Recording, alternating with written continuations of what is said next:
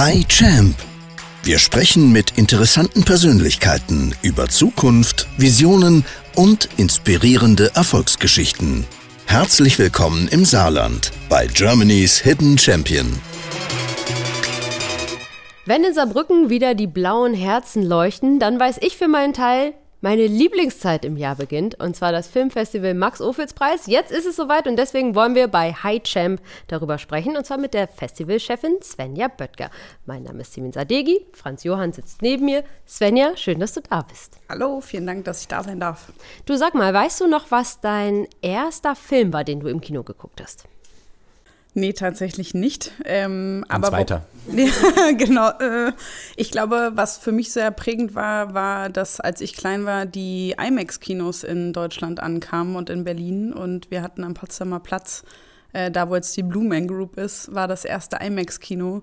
Und ähm, ich weiß, dass ich, ich glaube, meinen sechsten Geburtstag habe ich mir gewünscht, da feiern zu dürfen, weil die halt diese 360 Grad Ansicht hatten, halt der Wasserwelten und allem drum und dran. Ähm, das ist, glaube ich, so das Prägendste, was ich irgendwie aus der Kindheit habe, was so Film betrifft, dass halt IMAX äh, einfach ein Riesenerlebnis war und auch diese Riesenkuppel am Ende. Ähm, das ist, glaube ich, so das Prägendste. Sonst viel im Kino gewesen, aber tatsächlich eher, kann ich euch sagen, in welchem Kino ich zuerst war, aber nicht, äh, welchen Film ich geguckt habe. Aber wann kam dann der Moment, wo du gesagt hast, ich will Filme nicht nur gucken, sondern mehr? Mm, tatsächlich schon äh, in der Oberstufe, weil ich Kunstleistungskurs hatte und nicht so mit dem Zeichnen so viel anfangen konnte. Ich war eher so Design, Architektur und eben Film. Ähm, und wir haben so die ersten Projekte gedreht. Wir haben sehr, sehr viel Theater gemacht. Äh, ich war auf einem musikbetonten Gymnasium, deswegen habe ich sehr, sehr viel Theater gespielt. Ich habe sehr viel Musik gemacht. Und dann kam im Kunstleistungskurs irgendwann so die Kamera dazu und dann hatten wir angefangen. Und dann dachte ich immer so, entweder gehe ich in Richtung Werbung und mache irgendwie Texten und Schreiben oder ich gehe in Richtung Film. Und ich habe es erst mit dem Texten versucht, das fand ich aber langweilig. Und dann äh, gab es im Studium tatsächlich im, im Bachelor, ich habe in Braunschweig studiert, was echt eine super schöne Mini-Stadt ist zum Studieren. Da gab es das erste Festival, was ich gemacht habe.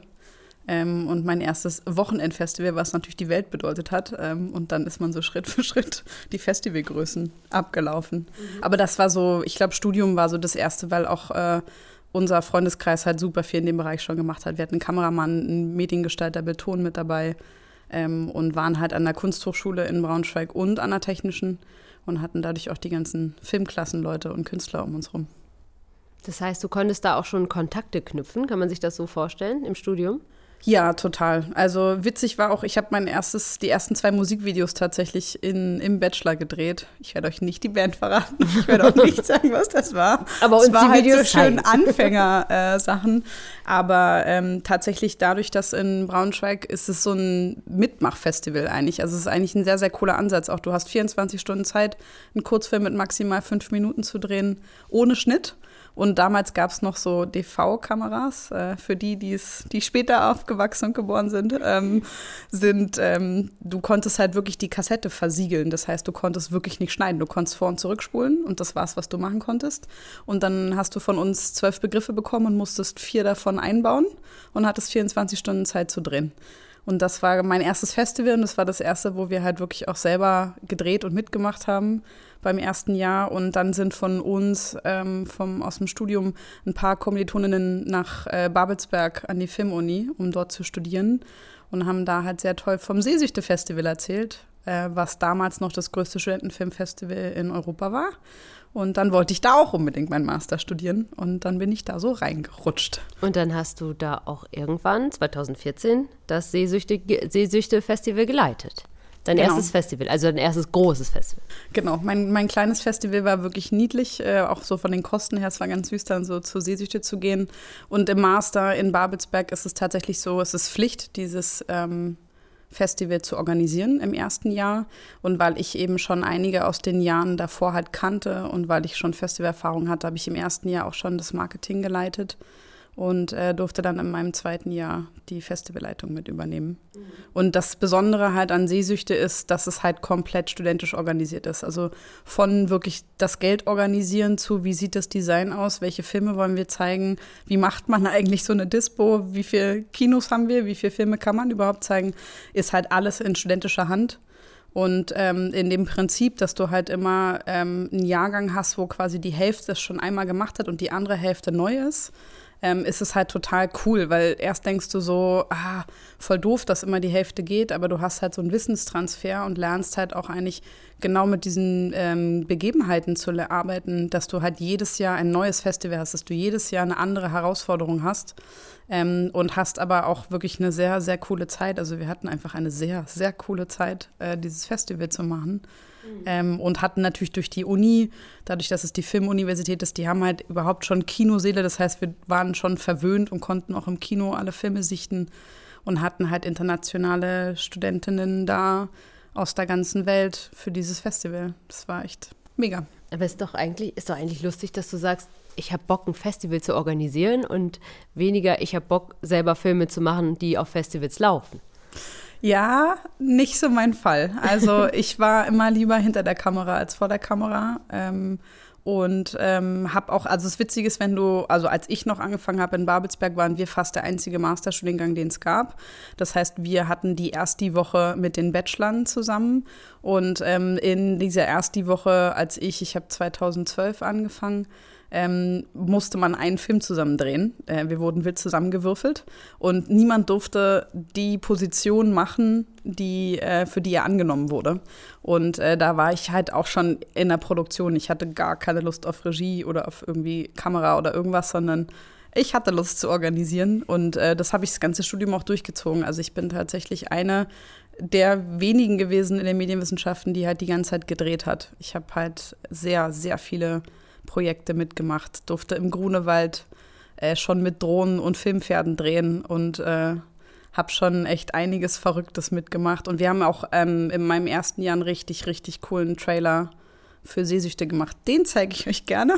Da bin ich immer noch stolz drauf, weil wir halt einen One-Take gemacht haben. Das heißt, ohne Schnitt, ohne alles, mussten wir auch innerhalb von 29 Sekunden da durchkommen und haben halt ähm, für Sehsüchte unsere Buchstaben quasi zusammengesetzt. Ähm, das waren zwei AnimationsfilmemacherInnen, die ähm, sich das ausgedacht hatten. Und wir waren halt, ich glaube, 15 Leute und mussten halt richtig Choreografie lernen und üben, dass das Timing stimmt, dass wir alles hinbekommen haben äh, und habe sehr, sehr viel gedreht. Das heißt auch mittlerweile ist es ein Running Gag, den es immer noch auch acht Jahre später gibt. Alle Welt denkt, ich habe Produktion studiert, obwohl ich Medienwissenschaften studiert habe. Also es kamen Professoren und meinten immer so, wir haben jetzt Unterricht. Ich so, mm, mm, immer noch nicht. Ähm, und viele jetzt auch das immer noch denken, aber ich habe super viel gedreht, aber ich war immer hinter der Kamera. Wie viel Versuch habt ihr gebraucht für den One-Take? Oh, viele, viele. Wir waren pff, bei mindestens 25 oder 30. Also wir fingen irgendwann an, man sieht auch, es gibt ein Making-of davon, was sehr, sehr cool ist, weil wir hatten einen Studiobau, wir hatten wirklich das größte Studio ähm, und haben das irgendwie fast eine Woche wirklich auch blockiert, ähm, weil einfach die ganzen Aufbauten gemacht werden mussten. Und ähm, wir haben mit einem Kran gedreht und allem drum und dran. Und ähm, wir haben dann irgendwann angefangen, bei den Takes nicht mehr die Zahlen hinzuschreiben, sondern irgendwer hat immer irgendwas gezeichnet. Es waren sehr viele.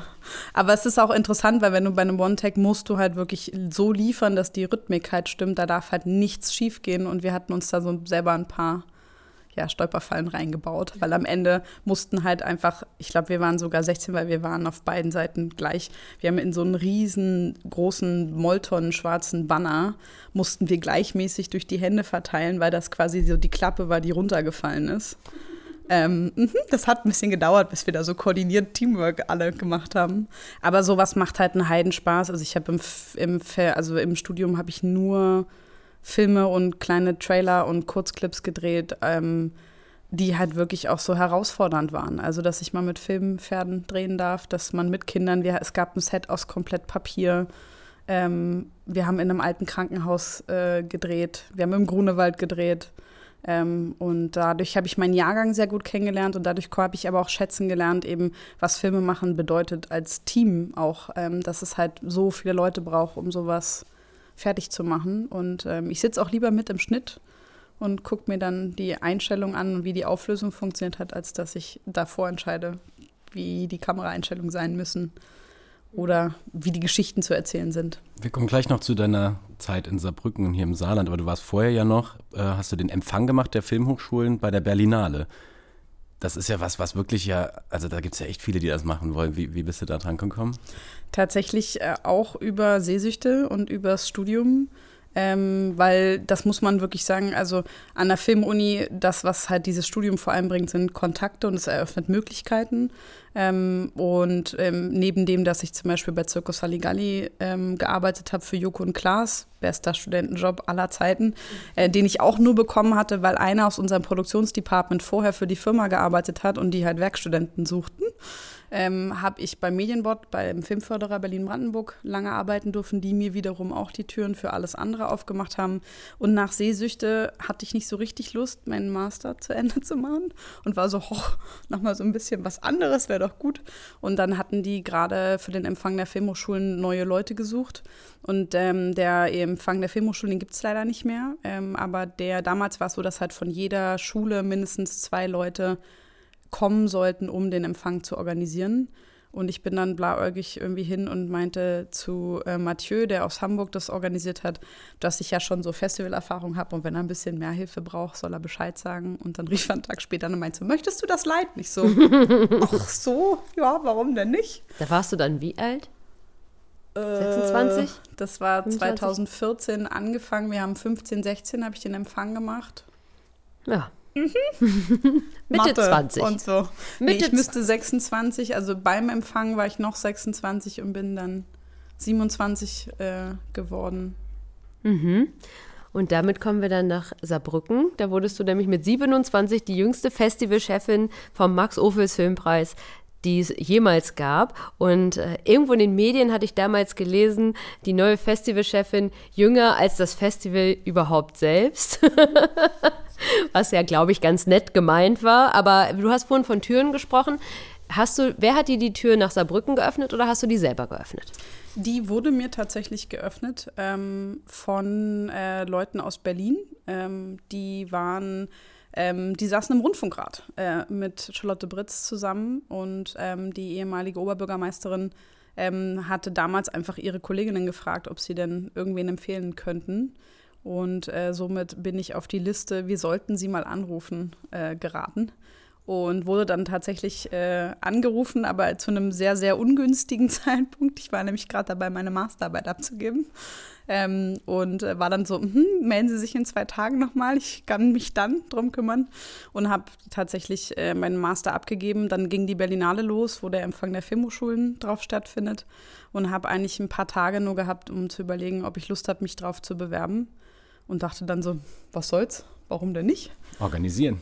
Ja, ja, genau, weil ich hatte schon in einer Produktionsfirma in Berlin gearbeitet in der Zeit und hatte auch in dem Sinne nichts zu verlieren, sondern hatte eigentlich nur was zu gewinnen und war so, warum denn nicht? Ähm, und hatte ein Konzept gemacht und ich hatte halt das große Glück, dass äh, ich fast eine Woche auf der Berlinale rumgetont bin durch den Empfang, ähm, aber auch generell, weil das Medienboard, ich habe vorher fürs Medienboard gearbeitet gehabt, die äh, sind dann so nett und lassen auch Nachwuchsleute dann mal mit auf ihre Empfänge und so, dass du auch einfach Branchenveranstaltungen besuchen kannst, wo du sonst als äh, Studentin, als Student nicht so immer eben raufkommst. Ähm, und ähm, konnte dann so ein bisschen inkognito, weil natürlich niemand dachte, dass äh, ich gefragt wurde und dass ich mich bewerben würde, mal so ein bisschen rumfragen, was eigentlich die Studierenden, aber auch der Branchenteil, den ich so kannte, eigentlich von diesem Festival hält und was eigentlich ihrer Meinung nach sich ändern sollte. Und das war total spannend, weil äh, ich wurde danach sehr viel, also nur verbal gehauen, somit von mir hättest du ja auch mal was sagen können, dass du dich bewirbst. Ähm, aber dadurch kam ein sehr, sehr ungeschönter Blick auf OFITS und ähm, was das eigentlich bedeutet für die Studierenden und was es aber auch für die Branche bedeutet. Und ähm, dann habe ich irgendwie Bock gekriegt. Also habe gemerkt, so, es ist schon nicht nur ein wichtiges Projekt, sondern es ist auch ein Projekt, was äh, wieder aufgebaut werden musste. Ähm, wo halt auch klar war, da, da hapert es an so manchen Stellen. Ähm, da wird sich auch manchmal ein bisschen was gewünscht. Und ich hatte halt den Vorteil, ich habe den Empfang der Filmhochschulen auch fast neu aufgebaut. Das heißt, ich habe so eine kleine Roadshow durch alle sieben Hochschulen gemacht. Ich kannte halt die Studierenden zwei Jahrgänge auch von den verschiedenen Hochschulen ähm, und hatte da einen ganz guten Eindruck. Und dann muss man auch sagen, als dann Saarbrücken losging, hatte ich das große Glück, dass halt nicht nur viele, viele vom Team geblieben sind, sondern dass halt Olli Baumgarten auch da war, weil wir uns sehr, sehr gut ergänzt haben. Ich war halt eher, sag ich mal, für die Absolventinnen und die Hochschulstudis zuständig, dass ich die halt gut kannte, dass ich wusste, wie es in den Hochschulen gerade läuft. Und er mit seiner Erfahrung hat halt eher die Debüt-, Zweit-, Drittfilme in sag ich mal, gut abdecken können, auch was so die Erfahrung mit Produktionsfirmen und Verleihern betrifft. Mhm. Aber du hast es auch gerade angesprochen. Ich meine, das Max-Ophüls-Festival kennt jeder hier sowieso. Also auch wenn er sich gar nicht für Filme interessiert, den kann man nicht entgehen, dem will man nicht entgehen. Das ist eine feste, große Größe in der Filmindustrie ja sowieso. Und das stand ja, das hat ja existiert und das hat ja auch einigermaßen funktioniert. Aber du bist dann hergekommen und hast ja auch gesagt, ich möchte du hast ja selber gerade gesagt, ich möchte was, was, was verändern, kamen dann neue Nebenreihenpreise und was weiß ich. Aber das heißt, du willst schon eine Sache so nicht einfach übernehmen, sondern auch nur, wenn man was ändern kann, optimieren kann, besser machen kann. Ja, oder? Es geht ums Gestalten, absolut. Also vor allem aber auch zu fragen, was braucht es? Also das Festival ist ja etwas, ähm, was du nicht für dich selbst machst, sondern etwas, ähm, wo du einen Sinn irgendwie auch finden musst. Und der Sinn ist natürlich die Präsentation von Filmen und hier natürlich im Speziellen die Präsentation von Talenten, die halt dabei sind, einen Weg zu gehen. Und ähm, ich verstehe oder ich habe das Festival immer so interpretiert, dass mir halt wichtig war, es geht nicht um mich, es geht nicht darum, ähm, was wir gut finden, sondern es geht darum, ihnen die Möglichkeit zu geben, eine Karriere zu starten. Ähm, und ihnen vor allem auch das Wichtigste gleich vorne ran mitzugeben, nämlich das Publikum, dass ähm, in allem, was sie erzählen, in allem, was sie an Geschichten machen, sie nie, niemals ihre Zuschauerinnen und Zuschauer ähm, vergessen dürfen, weil dafür macht man Kino ähm, und dafür macht man Film. Ähm, und ja, das Gestalten ist auf jeden Fall ein wichtiger Part, der auch Spaß macht. Also ähm, ich bin super gerne der Matchmaker, der hintenrum in dem Sinn die Strippen zieht, dass sie halt sehr viele Leute in der Branche kennt und sehr viele Nachwuchstalente kennt und dann übers Jahr immer mal wieder hört, ach, ich suche gerade oder ach, da ist mir gerade jemand abgesprungen und ich immer sagen kann, kein Problem, ich hätte da jemanden. Ähm, das macht mir einen Heidenspaß. Hm. Du hast auf jeden Fall, wenn ich das Ophüls vor dir und mit dir vergleiche, hast du ja auch genau das gemacht. Es gibt ähm, sehr, also ich habe das Gefühl, das ist zu einem Branchenfestival geworden. Viel mehr als es früher war. Guckst du da jetzt nach, warte mal, das ist jetzt deine achte Ausgabe, guckst du jetzt drauf und sagst, ja, das habe ich geschafft? Oder sagst du, ich muss noch ein bisschen? Äh, es ist so eine Mischung aus beidem. Also ja, auf jeden Fall haben wir es geschafft. Wir haben auch geschafft, also das sehe ich jetzt auch gerade, ähm, wir haben das letztes Jahr schon gemerkt, aber auch dieses Jahr zum Beispiel das Thema Eröffnungsfilm. Ähm, das ist auch ein komplett neues Konzept, was wir da gemacht haben. Ähm, wir haben einfach die Möglichkeit, selbst mit einem Eröffnungsfilmslot, wo du nicht im Wettbewerb läufst, wo du nicht Preise gewinnen kannst, die Talente und diese Filme so zu highlighten, dass sie in der Branche danach wirklich bekannt sind wie ein bunter Hund. Das hat letztes Jahr schon super gut funktioniert mit Alex Schards Debüt. Das ähm, fängt jetzt auch gerade an ähm, mit Adrians Film, dass wir wirklich einen Impact haben. Wir, wir, wir können da wirklich einen Unterschied machen. Ähm, das war vorher definitiv nicht so. Ähm, es gab keine Branche. Also ich habe die gesamten Brancheveranstaltungen Mob Industry aufgebaut. Ähm, es gab so zwei, drei Elemente, die wir übernommen haben, wie das Speeddating zum Beispiel. Und es gab immer ein Werkstattgespräch. Aber den Rest äh, war so nicht da. Und das ist finde ich auch eine Besonderheit, die man hier eben hat. Du hast hier volle Kinoseele, du hast ein Publikum, was neugierig ist, was denen aber auch verzeiht, wenn die nervös sind und wenn sie gerade noch nicht wissen, wie man das sofort richtig beantwortet. Wir können ihnen halt eine Erfahrung mitgeben, dass es sich erstens gelohnt hat, so viele Jahre in ein Projekt zu stecken. Wir können ihnen aber zeigen, wie es auch möglich ist, mit Publikum zu diskutieren und dass das wichtig ist. Ähm, und dass wir ihnen in der Branche halt wirklich zeigen können, ähm, dass hier die Leute kommen, ähm, die halt dann noch was zu sagen haben und die halt Möglichkeiten ihnen auch wiederum bieten, dann halt auch Projekte zu machen. Das heißt, und ja. Du willst auch, dass viel genetworked wird und ja, sich total. Leute einfach kennenlernen, vernetzen können, weil das bei dir selber ja auch gut funktioniert hat. Genau, und das hat bei mir aber auch funktioniert, weil ich das große Glück hatte, dass ich noch eine Freundin hatte, die im Bachelor, ähm, also es gibt jetzt ein Bachelor-Pendant zu den Medienwissenschaften in Babelsberg, ähm, und die hat ähm, beim Medienboard in der Filmförderbank in der ILB gearbeitet. Und dadurch hat, war die immer auf den Veranstaltungen, wo ich auch als kleiner, süßer Studentin da Underdog war.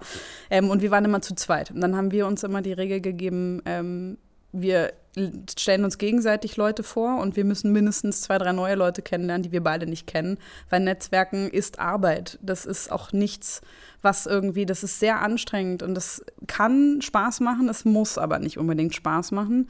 Ähm, und ähm, da war immer wichtig auch zu sehen, so es gibt ein Geben und ein Nehmen und dadurch hatte ich immer eine Freundin da und sie mich wo wir halt beide so in etwas unterschiedlichen Kreisen, sie durch die Filmförderbank, ich eben durch das Medienboard und durch andere Projekte konnten wir uns immer ganz gut Leute vorstellen. Und dann zu zweit macht es auch einfach mehr Spaß, andere Leute kennenzulernen. Und das Netzwerken ist das A und O, wenn man es meiner Meinung nach aber vernünftig macht. Und vernünftig meine ich nicht übers Wetter reden. Und ich finde auch, du darfst netzwerken, wenn du kein Projekt gerade pitchen kannst, ähm, sondern dass du halt einfach das Glück hast, Leute kennenzulernen. Und ich habe die meisten Leute tatsächlich draußen an der frischen Luft bei etwas, was wir alle nicht mehr so wie tun, nämlich beim Rauchen kennengelernt. ähm, oder halt äh, auf, am Buffet oder auf dem Weg zur Toilette oder zurück. Also das sind halt so Sachen, das bauen wir zum Beispiel auch beim Speeddating ein, was wir machen. Ähm, wir machen sehr lange Kaffeepausen. Warum machen wir die? Ich dachte Raucherpausen. Nee. Sehr lange Kaffee, Raucherpausen. Aber die, die Kaffeepausen sind total wichtig, weil du dann halt Leute nochmal wirklich durch Zufall einfach siehst ähm, und ähm, sich dadurch halt auch nochmal Gespräche entwickeln.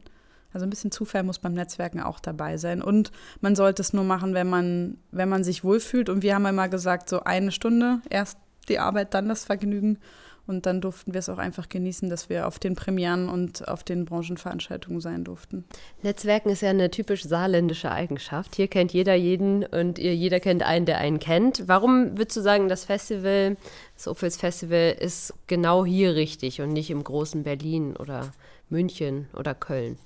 Also ich nenne ja immer gerne Saarbrücken dann das kleine gallische Filmdorf, ähm, weil es kommen halt die Leute wirklich mit dem Grund des Festivals und mit dem Grund des Filmemachens her, weil sie halt wirklich ähm, auch alles fußläufig erreichen können.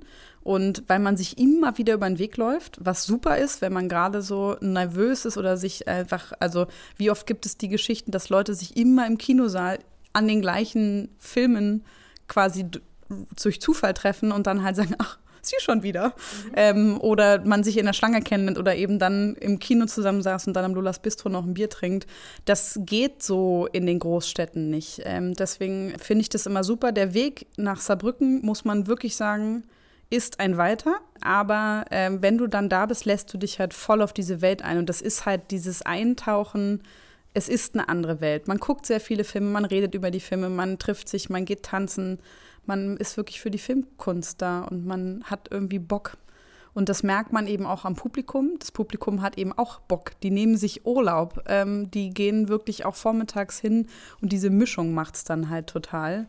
Ähm, und tatsächlich auch äh, unsere Bettenaktion, also dass halt unsere KurzfilmemacherInnen und mittellang bei SaarbrückerInnen in der Innenstadt wohnen, hat auch nochmal diesen Vernetzungs- und Herzlichkeitsgedanken, weil da können sich nämlich die SaarbrückerInnen auch von ihrer wirklich besten Seite zeigen, der Gastfreundschaft ähm, und der Neugierde, dass sie halt wirklich Lust haben, neue Leute kennenzulernen und Filme neu zu entdecken. Also es sind die kurzen Wege im Saarland. Mhm. Ja. Und äh, ich meine, das ist jetzt achtes Mal dann für dich. Wirst du ja. sagen, das Ding ist jetzt wunderbar, wie es ist, perfekt, alles supi? Oder muss da noch mal was geändert werden? Da muss auf jeden Fall noch was geändert werden. Ich glaube, wenn man bei einem Festival anfangen würde zu sagen, man ist fertig, ähm, man lehnt sich jetzt zurück und es läuft einfach, ist es Zeit zu gehen. Ähm, weil es ändert sich ja allein schon durch das Filmprogramm und durch die Filmschaffenden, die immer wieder neu sind, ähm, so viel. Es gibt Sachen, die du nicht voraussehen kannst. Ich sage nur Wasserschaden im Kino. Oh ja, daran erinnere ich mich. Ähm, das war eine schöne Überraschung. Äh, hatten wir auch schon zweimal, falls ich dich erinnern darf, ja. weil 2020 hatten wir auch am ersten Tag Ach, ja, Kino 1 mal eben kurz einen Wasserschaden. Ist nur das Jury-Kino für Spielfilm macht überhaupt nichts. Das, das ist, ist, dann 4D halt. Also. ja, das war schon schwierig, aber ähm, ich glaube, wenn du, ja, wenn man, wenn man für sich sagt, so von wegen, ich bin jetzt fertig, ich bin jetzt durch, dann sollte man, dann wird es Zeit zu gehen. Ähm, weil es gibt Sachen, die nimmt man sich vor, die funktionieren nicht. Es gibt Sachen, die kann man nicht beeinflussen, siehe Pandemie. Ähm, und man erfindet sich dann immer wieder neu. Und ich, das ist das, was für mich diesen, den Job so lebenswert macht. Es ist halt immer wieder ein bisschen was anderes. Ähm, und es ist immer etwas, was du über ein Jahr lang zusammensetzt und dann musst du innerhalb von einer Woche liefern. Ich glaube, das liebe ich auch am, am Film so sehr. Du musst dich sehr, sehr gut vorbereiten, damit du eben improvisieren kannst. Ich liebe improvisieren. Ähm, und ähm, du hast dann eben eine Woche Zeit zu zeigen, wie viel Arbeit da eigentlich hintersteckt. Und das Schöne ist natürlich, gerade das Publikum sieht überhaupt nicht, wie viel Arbeit da drin steckt, wie viele Leute daran beteiligt sind, auch wie viel Geld du für so ein Festival brauchst. Ähm, Aber genau das ist ja auch das Schöne. Also letztes Jahr war echt ein sehr, sehr anstrengendes Jahr, ein sehr herausforderndes Jahr. Und das hat niemand mitgekriegt. Äh, nicht von den Filmschaffenden, nicht vom Publikum. Die, die mich kennen, haben festgestellt, dass ich zum Beispiel kaum im Kino war, weil ich einfach nur am Troubleshooten war und äh, das auch noch eher so mit einem Arm, weil der andere hatte noch einen Schulterbruch zu verarbeiten. Ähm, aber das, ähm, das darfst du nach außen halt nicht sehen, weil du sollst ja auch diese Welt erschaffen, dass die Leute wirklich abtauchen können, dass sie sich ins Kino begeben können und sich überraschen lassen. Ich wollte gerade sagen, man sagt doch eigentlich, es ist gut, wenn man nicht merkt, wie hart es ist. Es ist eine, wenn man eine gute Partygastgeberin ist. Da sollte man nicht merken, wie viel Vorbereitung das war. Und alle sollen eine gute Zeit haben. Reden wir kurz über Vorbereitung. Ich habe irgendwie mal versucht zu überschlagen, wie viele hundert oder ob es tausend Filme sein müssten, die du inzwischen gesichtet hast in den ganzen Jahren. Also ich habe es nicht hingekriegt, ich würde mal in die Tausende gehen. Ähm, hast du inzwischen also sicherlich hast du das, aber wie gut ist dein Blick inzwischen, dass du sagst, ich weiß, dieser Film wird erfolgreich? Puh, ähm, ja und nein. Also den Blick kann es in Teilen geben. Ich glaube, den haben äh, VerleiherInnen zum Beispiel, die die Sachen rausbringen, noch wesentlich mehr, weil sie noch mehr gucken. Ähm, oder auch die Journalistinnen, die halt wirklich einfach so, so viel sehen. Ähm, ich finde, das hat sich jetzt durch die Pandemie ein bisschen verändert, dass man nicht mehr sagen kann, okay, das wird auf jeden Fall ein Erfolg. Ähm, und was ich schön finde an dem Moment, wenn du denkst, ah, der wird auf jeden Fall seinen Weg machen, dass es auch ganz viele äh, Filme gibt, ähm, wo du so nicht gedacht hättest und dich einfach so einen Keks freuen kannst, dass sie dann doch abgehen und dass man doch wirklich merkt, auch ähm, Ophüls gibt immer ähm, den Filmen, die vielleicht nicht so einen hohen Production Value haben, also die nicht nach was Riesem aussehen, die mit sehr, sehr wenig Budget sind und wo es vielleicht auch mal holpert, weil dann irgendwie nicht Zeit war, das Buch zu Ende zu schreiben oder der Schnitt stimmt nicht, weil da halt was nicht gedreht wurde, was sie eigentlich bräuchten, um die Geschichte zu erzählen, dass wir solchen Leuten so einen Spotlight geben können, dass sie danach eben genügend Möglichkeiten an, an finanziellen Mitteln, aber auch an anderen Mitteln kriegen, an Möglichkeiten, äh, die nächste Geschichte halt anders erzählen zu können. Und da haben wir aus den letzten acht Jahren sehr viele, also ich erinnere jetzt mal an, wir hatten einen Sci-Fi-Film, ich glaube, das war 2018 oder 2019 mhm. aus Siegen. Mhm. Die haben mit 10.000 Euro ein ganzes Raumschiff ein Jahr lang gelötet und gemacht und getan. Und ähm, das war unser Underdog aus dem Wettbewerb, aber die haben dann DVD-Release bekommen und er konnte noch ein neues Projekt machen. Und sowas kann dann Ofitz machen. Und da merkst du dann schon, dass du ähm, ob das so Filme sind, wo du merkst, da kannst du vor allem viel helfen, da kannst du viel machen. Mhm. Ähm, mit dieser Sichtbarkeit allein schon, ich habe das Laurel mit, bin bei Max Ophüls gelaufen, hilft, dass man auf anderen Festivals läuft, dass man eben von Verleihern auch gesehen wird. Die Pandemie hat es verändert ähm, und da kann ich tatsächlich noch gar nicht gerade sagen, wie sich das auswirken wird, weil sehr, sehr viel weniger Filme ins Kino gerade kommen weniger Möglichkeiten da sind, finanzielle Mittel auch abzurufen und zu haben. Ähm, und das einfach bedeutet, dass die ganzen Filmschaffenden noch mindestens ein bis drei Jahre jetzt länger brauchen, um die nächste Geschichte erzählen zu können. Ähm, da würde ich sagen, gerade kann ich es nicht mehr sagen mit, wer wird erfolgreich und wer nicht. Mhm. Schön ist zu sehen, gerade dass wir dieses Jahr vor allem im Jahrgang, ähm, gerade im Spielfilm, äh, Alumnis von 17, 18 haben, die jetzt äh, ihr Debüt gemacht haben, die jetzt ihren ersten Langfilm gemacht haben. Und man echt da auch ein bisschen stolz ist, dass sie natürlich dann auch E-Mails schreiben und sagen, ich war mal da, weißt du noch, wer ich bin? Ich denke so, mhm. Mm gib mir deinen Film. Ähm, nee, man kann es nicht so ganz mehr so sagen, leider. Ja, man sieht inzwischen auch einige Ophüls-Filme auf den großen Streaming-Plattformen, also na natürlich in der ARD-Mediathek, aber auch bei Netflix habe ich schon welche gesehen, bei Prime und so weiter. Ähm, was man aber vor allem mittlerweile überall sieht, und ich bin ja ungefähr so lange wie du beim Festival mit dabei als Moderatorin, was man sieht, sind die ganzen SchauspielerInnen, die mhm. alle in dieser Zeit groß geworden sind. Also ich habe letztens nur noch was mit Louis Hoffmann gesehen, also allein aus Dark kennt man den. Und ganz jüngst habe ich einen Film gesehen, äh, noch mit Luna Wedler, äh, die bei Was man von hier aus sehen kann, die Hauptrolle spielt. Empfindest du dann auch immer so einen Stolz? Also ich meine, ich bin ja nur eine Moderatorin auf dem Festival, aber du hast die ja geholt und jetzt sind sie auf einmal groß. Stolz, jein. Ich glaube eher Freude, dass ähm, es einfach schön ist, dass man die Gesichter wieder sieht. Und vor allem, was ich immer total schön finde, ist, wenn du sie wieder triffst auf anderen Veranstaltungen ähm, und sie das Leuchten in die Augen kriegen, wenn sie von Opitz reden und wenn sie von ihrer Zeit reden oder wenn sie sagen, an was sie sich vor allem noch erinnern können. Ähm, dann bin ich tatsächlich auf jeden Fall stolz, dass wir diese Ausgaben halt so hinbekommen haben, dass ähm, die Leute danach ihren Weg gehen konnten. Weil tatsächlich, dass sie dann ihren Weg gehen, siehe auch Luna, siehe Liv Lisa Fries, siehe wirklich, also das Name-Dropping funktioniert sehr gut, ähm, aber schon zum Glück seit 45 Jahren. Ähm, das ist natürlich etwas, da haben sie auch was draus gemacht. Also sie haben die Möglichkeiten dann auch ergriffen. Da ist auch super viel Zufall dabei. Ne? Du musst am richtigen Ort mit den richtigen Leuten sein und musst zum Beispiel auch zufällig bei Ofels die und die Person kennengelernt haben, damit es dann so weitergeht. Ähm, aber ich bin eher immer stolz, wenn ich halt merke, wie sehr denen halt Ofels auch ans Herz gewachsen ist. Mhm. Und wie gerne die auch wiederkommen. Mhm. Ja. Jetzt machst du ja nicht mehr nur O-Filzen, es muss ja immer mehr sein. Das haben wir jetzt auch gelernt. Dann. Äh, seit letztem Jahr bist du ja im Aufsichtsrat äh, der Hochschule Ernst Busch, mhm. einer der renommiertesten äh, Schauspielschulen, deutschen Schauspielschulen.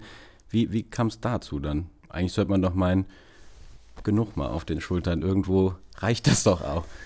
Ähm, ja, also mich hat es total gefreut, dass, die, dass Sie mich gefragt haben, ähm, weil Sie in der Ernst Busch auch neben dem Theater eben auch äh, gucken wollten, dass mehr Kulturprojekte an sich, weil Sie haben auch neben einem tollen Schauspielstudiengang echt super, super tolle Studiengänge noch, was Puppentrick, was auch einfach Regie auch an sich betrifft. Also da gibt es wirklich eine vielfältige Studiengangsstruktur auch und es ist eine kleine Hochschule, die haben so 800 Studierende. Ich hoffe, ich werde gleich nicht gehauen, mhm. weil die Pi Zahl nicht stimmt. Pi mal Daumen. Ungefähr. ähm, und ähm, witzigerweise kommt es auch über Babelsberg, über die Filmuni, weil ähm, die neue Rektorin der Ernst Busch war mal eine Dozentin von mir, ähm, die auch mal vor ewigen, ewigen Zeit Medienwissenschaften gemacht hat. Und ähm, die hatte Lust, ihren Hochschulrat neu aufzu stellen. Das sind immer vier Leute drin und meinte halt, zwei Plätze gehören dem Theater, das ist auch super wichtig. Aber sie würde gern zwei Plätze neu besetzen und ähm, hatte mich dann gefragt. Und ich finde es total spannend, weil ähm, man nochmal anders auf Dinge blickt, weil ähm, ich mich viel natürlich mit Regie und mit Produktion beschäftige und ähm, wir jetzt auch versuchen, von wegen neue Pläne und ist man fertig? Nein, ist man nicht, weil wir uns viel zu wenig noch mit den anderen Gewerken beschäftigen, ähm, denen auch eine Möglichkeit zu bieten, eine Plattform zu geben und ähm, da ähm, merke ich gerade auch, dass ich durch die Ernst Busch halt viel auch lerne, nicht nur wie Theaterbetrieb funktioniert, sondern eben auch wie Schauspiel ähm, funktioniert, welche Zugänge es dort geben muss und welche Möglichkeiten. Ähm, aber ja, ich wurde gefragt und fand es einfach auch spannend, äh, da mal reinzugucken, weil das gibt einem auch wieder was zurück. Also ich versuche immer alles, was ich entscheide zu machen, auch wenn ich unterrichte oder wenn ich moderiere, dass es irgendwie was zurückgibt, was ich für Ofels wieder verwenden kann. Gab es denn da schon Synergieeffekte? die sogenannten. Absolut. Ja. Also ähm, definitiv, weil man sich auch, also ich habe auch in den ersten Jahren bin ich zum Beispiel auch super gerne auf sehr, sehr viele Festivals gereist, ähm, um einfach zu gucken, wie die Kolleginnen halt viele Dinge machen. Also ob es jetzt, ich weiß nicht, ich habe mir in meinem ersten Jahr jede Eröffnung und jede Preisverleihung ähm, angeguckt, angeschaut von pff, mindestens 15 Festivals, weil ich rausfinden wollte, was sind denn die wichtigen Elemente, ähm, die du brauchst, was ist das, was ähm, man wirklich ähm, wertschätzen sollte und was sind Sachen, die man getrost weglassen kann. Ähm, und so habe ich das auch immer mit so Moderationsjobs, Sichtungsjobs und so auch Jury-Sachen ähm, geguckt, dass, äh, weil das hilft auch manchmal, wenn man in der Jury von einem anderen Festival sitzt, auch mal zu merken, wie sich denn meine Jurymitglieder, wovon wir ja auch nicht gerade wenig haben, denn so fühlen und was denn vielleicht noch gut wäre und vor allem auch den über den Tellerrand schauen. Also Sichten in anderen Festivals bedeutet für mich auch immer internationaler zu gucken, nicht nur auf den deutschsprachigen Raum und äh, mal wirklich nach links und rechts zu gucken, was da denn noch so alles stattfindet. Dann bist du ja aber on top auch noch Dozentin an der Saar-Uni. Ist das dann auch irgendwie was, was dir was zurückgibt? Oder was gibt dir das zurück? Oder ist das mehr so, ich möchte hier auch meine Filmleidenschaft einfach mit, mit anderen jungen Menschen teilen? Tatsächlich unterrichte ich an der Uni nichts mit Film, sondern ich unterrichte Kulturfinanzierung, weil ich ähm, entschieden habe, dass ich es super wichtig finde, dass man äh, ehrlicher mit dem Thema Geld und mit dem Thema Wirtschaftlichkeit umgeht. Ähm, weil als Kulturmanagerin, Kulturmanager musst du mit Geld umgehen können und du musst verstehen, dass das nicht immer einen kapitalistischen Ansatz haben muss mit, ich muss ganz viel Gewinn machen, sondern wie komme ich auf eine schwarze Null bei einem sozialen Projekt, bei einem gemeinnützigen Projekt und was bedeutet eigentlich Gemeinnützigkeit auch? Ähm, was bedeutet es, äh, ein Team zusammenzustellen? Was bedeutet es auch Respekt gegenüber der Arbeit eines Teams zu haben? Ähm, und das wird nicht unterrichtet. Ähm, es ist in meiner Karriere nirgendwo je unterrichtet worden. Ich habe mir das alles durch Sehsüchte, aber auch schon durch das Braunschweiger Festival, durch den Empfang der Filmhochschulen selber beigebracht. Und ähm, da kann man echt noch mal ein Hoch auf unsere ganzen Förderer und Sponsoren bei Sehsüchte sagen, die jedes Jahr, wirklich jedes Jahr die nächsten Studis mit grün den Ohren kriegen und sagen, ich habe das noch nie gemacht, wie mache ich denn das jetzt mit diesem Antrag stellen? Ähm, und sie mit Engelsgeduld diesen Jahrgang nach dem Jahrgang nach dem Jahrgang erklären, wie man halt Fördergelder beantragt. Und das kam auch über eine Praktikantin. Eine Praktikantin bei uns ähm, hatte mich mal gefragt, ob ich mal einen Vortrag halten will an der HTW, äh, wo ich halt auch kurzerhand einen sehr gekürzten sehr geglätteten äh, Wirtschaftsplan mitgebracht habe, ähm, aber wo mir einfach zwei Stunden lang 20 Studis an den Lippen hingen, weil ich die erste war, die mal gesagt hat, okay, man braucht so viel Geld, es dauert ein Jahr, das und das sind irgendwie wichtige Dinge. Und dann hatte mich eine Professorin gefragt, ob ich das nicht einfach regelmäßig machen will. Und so hoffe ich, dass ich wenigstens ein paar Leuten im Jahr ein bisschen zeigen kann, wie man für seine Projekte, die man im Kulturbereich machen will, egal, es muss ja nicht Film sein, es ist wirklich wie man solche Projektanträge macht. Weil je mehr Projektanträge wir haben, desto mehr ist die Nachfrage ja da. Vielleicht werden dadurch dann die Töpfe größer und vielleicht äh, kriegen wir dadurch auch ein breiteres Angebot halt hin, dass es halt soziokulturelle Projekte gibt, wo es nicht darum geht, damit nur Geld zu machen, sondern wo es halt auch um Zugang geht, wo es darum geht, ja, den Leuten halt auch was anbieten zu können. Aber da muss ich auch mal ganz platt fragen, wie viele Stunden hat dein Tag? Weil das ist ja, also ich, so, du willst so viel zurückgeben und so viel machen, so viel organisieren und auch wirklich auch gucken, dass du bei allen, fast allen Dingen ja auch so dabei bist und äh, äh auch das verstehst und da, ähm, und da helfen kannst. Aber das, wie, wie, also ganz im Ernst, wie, wie schafft man das denn? Also man schafft das bei Ofit sowieso nur durch ein Team. Ähm, wir sind im Moment über 20 Leute ähm, und wir sind übers Jahr tatsächlich sehr, sehr wenig leider nur. Das ähm, da arbeite ich dran, dass wir da ein bisschen mehr werden. Ähm, aber das geht nur mit mehreren Leuten. Also, ähm, weil du natürlich auch nicht alles überblicken kannst und willst, ähm, beziehungsweise nicht ausführen kannst. Also, wenn wir jetzt, weiß ich nicht, beim Rahmenprogramm sind, bei Lolas Bistro, bei der Eröffnung, bei der Preisverleihung zum Beispiel, ähm, da ist total klar, dass ich die inhaltlichen Sachen mitentscheide. Und ich habe jetzt auch das Glück, dass mein Event-Team seit über sechs Jahren also seit acht Jahren machen sie die Gastro für die, für die Sachen. Ähm, die sind auch mit dafür verantwortlich, dass wir zum Beispiel immer einen Leerstand bisher genommen haben, äh, weil wir zusammen die Schnapsidee hatten, dass das eine super Idee ist, einen Leerstand zu bespielen. Ähm, und die halt einfach wissen, wie ich ticke, ich weiß, wie die ticken und wir reden halt übers Inhaltliche und danach organisieren die beiden das Ganze. Ähm, und man hat es auch letztes Jahr intern gemerkt. Letztes Jahr fehlten Leute bei OFITS. Und dementsprechend ähm, gibt es Gründe dafür, warum wir alle, glaube ich, ziemlich, ziemlich platt waren nach dem letzten Jahr. Nicht nur, weil wir das erste Mal zurück im Kino waren nach der Pandemie, sondern auch, weil wir zu wenig Leute waren. Und ich habe dieses Jahr auch ähm, schweren Herzens mich von einigen Dingen getrennt, weil ich eben auch gemerkt habe, ich mache zu viel. Ähm, aber so dieses Unterrichten zum Beispiel, das ist halt einmal im Jahr im Sommersemester. Ähm, hm, Hochschulrat sind halt irgendwie zwei, drei Sitzungen im Jahr und ein Tag der offenen Tür, der halt in Berlin ist. Ich bin sowieso viel in Berlin, weil die Branche in Berlin auch sitzt. Ähm, und ich habe tatsächlich die Festivalreisen sehr runtergefahren dieses Jahr. Ich bin sechs Jahre lang sehr, sehr, sehr viel gereist ähm, und habe dann ähm, gesagt, ich mache mal ein bisschen weniger und lasse auch mal andere Leute reisen ähm, vom Festival. Ähm, und die, das geht gerade auf, dass mein Tag wieder ein normales Stundenpensum kriegt. Was passiert nach der 45. Ausgabe? Was machst du da? Machst du, weil du sagst ja schon, man ist danach fertig, machst du dann Urlaub nach einer Woche Film, Film, Film oder guckst du dir nur noch Blockbuster an im Free TV und isst Eis im Bett? Ähm, also das zweite klingt auf jeden Fall sehr verlockend. Äh, tatsächlich ist es bei uns ja so, dass äh, direkt nach dem Festival nach zwei Wochen die Berlinale ist. Ähm, die Berlinale ist tatsächlich nochmal zehn Tage arbeiten. Ähm, und wir ähm, sind nach der Berlinale auf jeden Fall definitiv leicht erkältet Minimum ähm, und sind durch. Und dann fahre ich meistens, also wichtig ist, nach dem Festival braucht man schon zwei Wochen, um so die, die größten ähm, Baustellen und die größten Sachen abzuarbeiten. Also sei es nur, ob dass du aufräumen musst, weil du halt plötzlich von einem Büro in fünf Locations wanderst und alle, der ganze Kram aus fünf Locations kommt zurück. Ähm, du hast natürlich äh, viel ähm, auch an Rechnungen zu bezahlen und zu machen. Ähm, wir versuchen, oder ich vers ja, wir versuchen, schon immer auch zu gucken, dass alle halt ein Abschlussgespräch haben, wo sie auch wirklich ganz klar sagen können, was lief gut, was lief nicht so gut, um sie halt auch ins nächste Projekt zu entlassen, weil viele halt ProjektmitarbeiterInnen sind, ähm, die dann einfach schon wieder im nächsten hängen. Ähm, dann kommt die Berlinale. Wir haben auf der Berlinale einen großen Empfang, der immer ein echt schöner Abschluss einfach ist für das laufende Jahr. Also unsere Jahresrechnung geht immer so bis Ende Februar. Und dann beginnt für uns das neue Jahr. Ich sage auch immer letztes Jahr bei Ofitz, obwohl ich diesen Januar meine.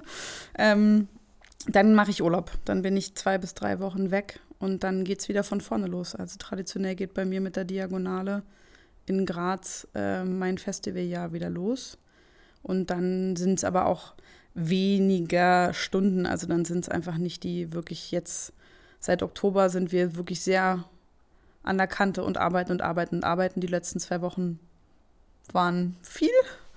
Ähm, und im, alles, was dann März, April, Mai läuft, ist halt ein bisschen mehr ruhiger. Du hast ein bisschen mehr Zeit. Du kannst spinnen, was du so an Ideen hast für nächstes Jahr. Mhm. Ähm, und kannst eben auch gucken, wie du sie realisiert kriegst. Aber im Urlaub dann Fernseher aus oder an? Ich kann mir nicht vorstellen, also dafür will man doch mal Radio hören oder einfach mal nichts, Meeresrauschen. Mm. Hm, ist eine gute Frage. Ich glaube, also tatsächlich ähm, fliege ich immer relativ weit weg, ähm, weil ich merke, ich brauche muss wirklich, ich muss es, ich muss wirklich eine Reise antreten, um halt abschalten zu können.